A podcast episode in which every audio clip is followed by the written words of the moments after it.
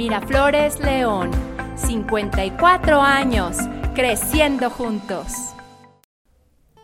Bienvenidos, queridos amigos, a este espacio de encuentro a través del podcast Miraflores León.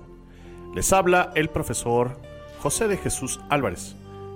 Hoy iniciaremos una importante aventura de fe, en la que caminaremos juntos durante esta cuaresma. Nuestro programa lo dividiremos en cuatro episodios uno cada semana, en donde te invitamos a aprender, reflexionar y poner en práctica con nosotros lo que se sugiere en cada uno de ellos para prepararnos a vivir nuestra celebración más importante, que es la Semana Santa.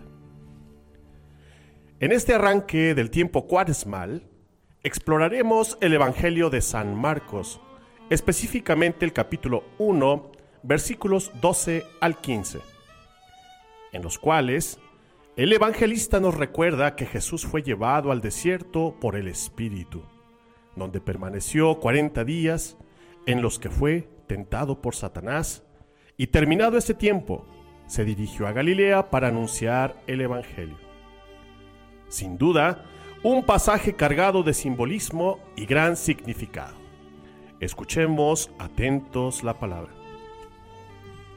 En aquel tiempo, el Espíritu impulsó a Jesús a retirarse al desierto, donde permaneció cuarenta días y fue tentado por Satanás. Vivió allí entre animales salvajes y los ángeles le servían.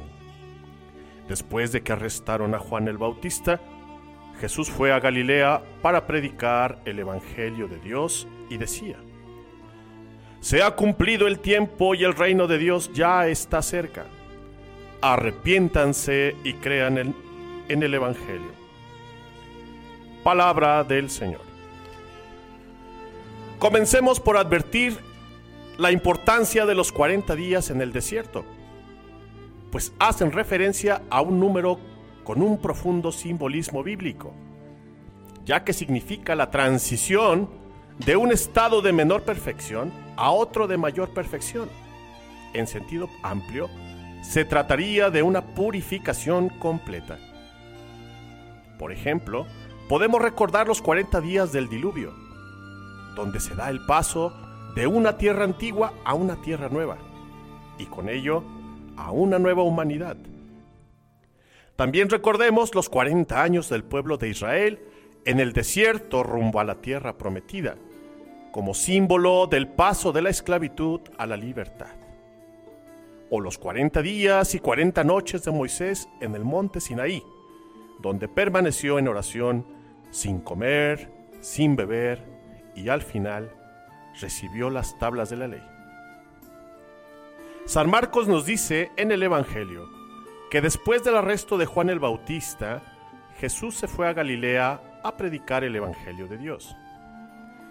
Pues bien, Galilea era la región más al norte de la antigua Tierra Santa, una región agrícola y ganadera en la que convivían judíos y no judíos, llamados gentiles, sobre todo de una influencia cultural greco-latina. Esto es relevante porque ya se ve el desafío que tendría que enfrentar Jesús para anunciar su mensaje. Una región de gran pluralidad cultural, que no tendría mayor interés en escuchar a un judío más, con ideas religiosas de relativo valor frente a la gran fuerza cultural del mundo griego y romano, que se imponía con toda su influencia social y militar.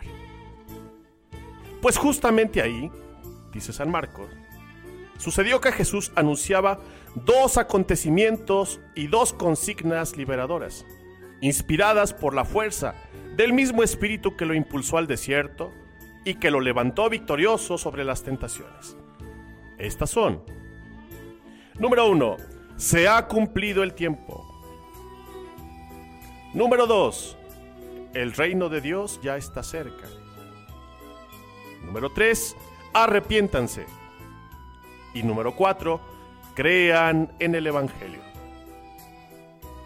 Estos mensajes me parecen fundamentales para comprender la esencia del Evangelio, ya que nos brindan algunos puntos clave para reflexionar durante esta primera semana de Cuaresma. 1. El simbolismo del número 40. 2. El anuncio del Evangelio en Galilea. 3. El contenido del mensaje de Jesús. El simbolismo del número 40. En esta cuaresma, quizás nos confronta una pregunta. ¿Cuánto tiempo estaríamos dispuestos a invertir en la oración, el ayuno, la penitencia? ¿40 segundos? ¿40 minutos? ¿40 días? El desafío es emocionante. Una oración breve de 40 segundos para un acto consciente de agradecimiento, de petición, de alabanza o de contemplación. ¿Te unirías a esta propuesta? También, y por qué no, el llamado a una oración más extensa de 40 minutos, por ejemplo, en medio de nuestras ocupaciones diarias. Así como Galilea era una región de gran actividad social y económica, nosotros estamos en un ritmo de vida semejante. Pero, ¿qué nos impide encontrar tiempo para el fervor religioso? ¿A qué distancia estamos de vivir el periodo de 40 días de oración silenciosa y meditativa, como lo hicieron Jesús y Moisés? Quizás demasiado pedir. Pues dichosos aquellos que encuentran el tiempo y encuentran el modo. La misma reflexión para la práctica del ayuno y la penitencia, aunque recordemos que la Iglesia nos sugiere vivir estas prácticas de acuerdo con nuestras circunstancias particulares. ¿Cómo podemos adaptar estas vivencias a nuestra realidad cotidiana durante la cuaresma? Número 2. El anuncio del Evangelio en Galilea. Hoy, al igual que en la época de Jesús, vivimos en una cultura plural esta diversidad es una riqueza, pero también nos presenta el desafío de la convivencia en el diálogo y el entendimiento mutuo. Jesús, al anunciar el Evangelio en este contexto, se encontró con oyentes de perfiles muy variados.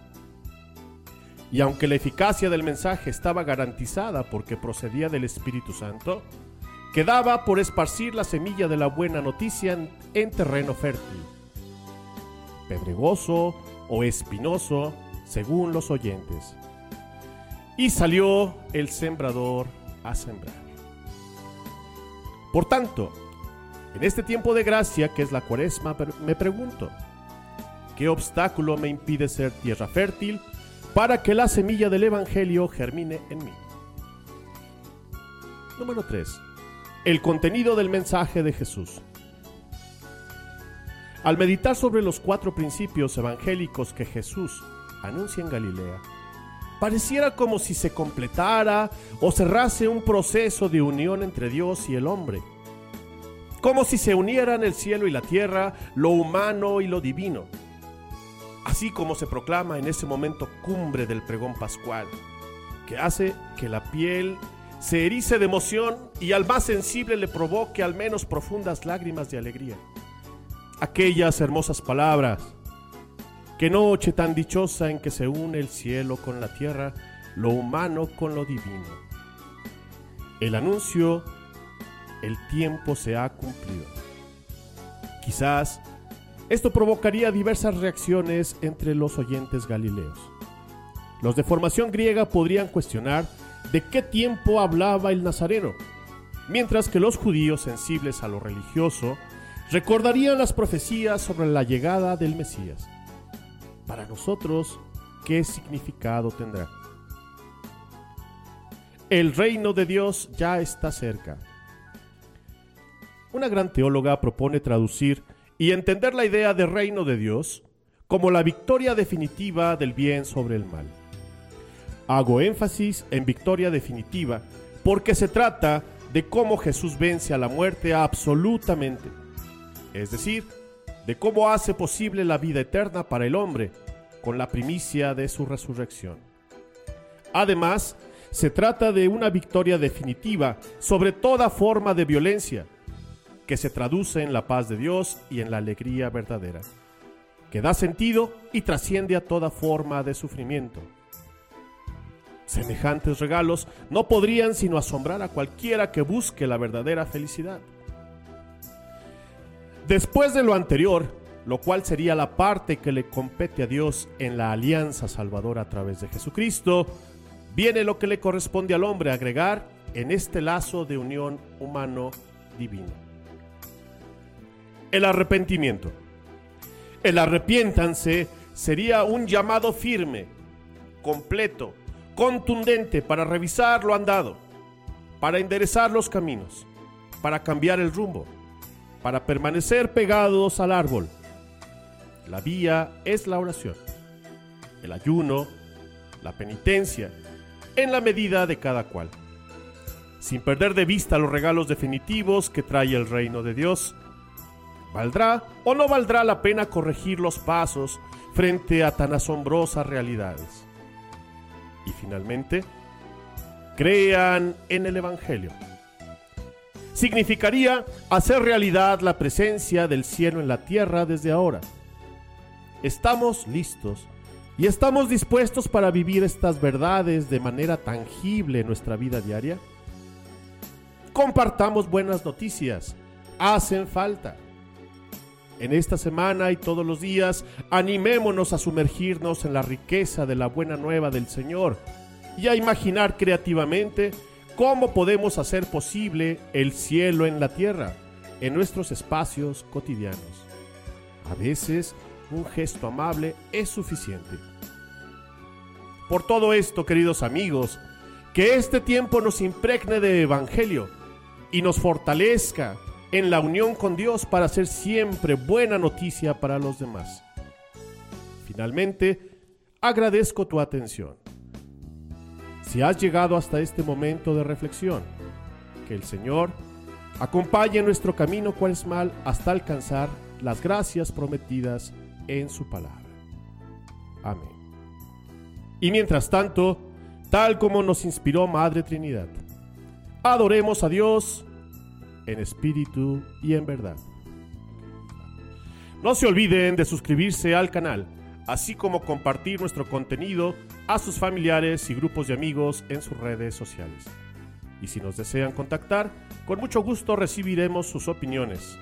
Nos pueden encontrar en nuestro correo podcast mirafloresleón arroba mirafloresleón.edu.mx en Instagram Miraflores León y en Facebook Colegio Miraflores León. Activa las notificaciones y nos escucharemos hasta nuestro próximo episodio. Me puede faltar todo en la vida puede faltar hasta la vida. Pero nunca quiero que me falte el deseo de amarte hasta el final. Hasta el extremo, sin reservas darme por entero que se han enamorado, yo te canto mi amado hasta el final.